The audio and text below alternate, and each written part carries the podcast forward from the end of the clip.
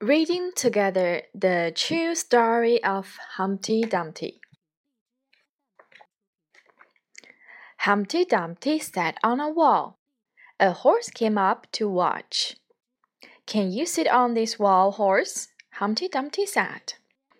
Of course, said the horse, and he did. Then he wobbled and wobbled, and then he fell off. Humpty Dumpty laughed. He he he he he, he said.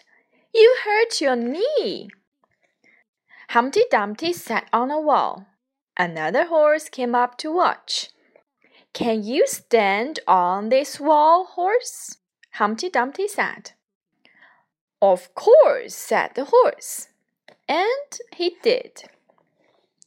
Then he wobbled and wobbled, and then he fell off. Humpty Dumpty laughed. Oh dear, he said, you've hurt your ear.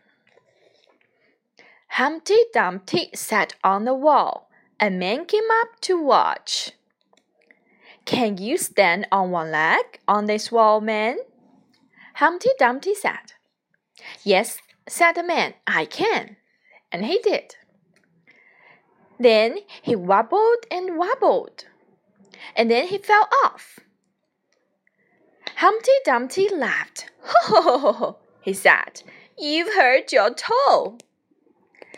Humpty Dumpty sat on the wall. Another man came up to watch. Can you stand on one leg and juggle with bricks on this wall, man? Humpty Dumpty said. Well, said the man, I think I can. And he did. Then he wobbled and wobbled, and then he fell off. Humpty Dumpty laughed. Go to bed, he said. You've hurt your head. Humpty Dumpty sat on the wall. The king came up to watch.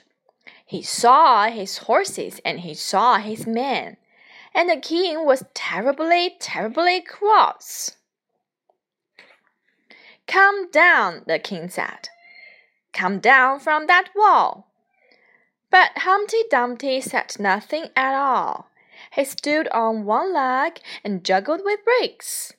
He did cartwheels and heads and headstands and all sorts of tricks. Then he wobbled and wobbled, and then he fell off. Crash! And all the king's horses and all the king's men put Humpty, put Humpty Dumpty together again.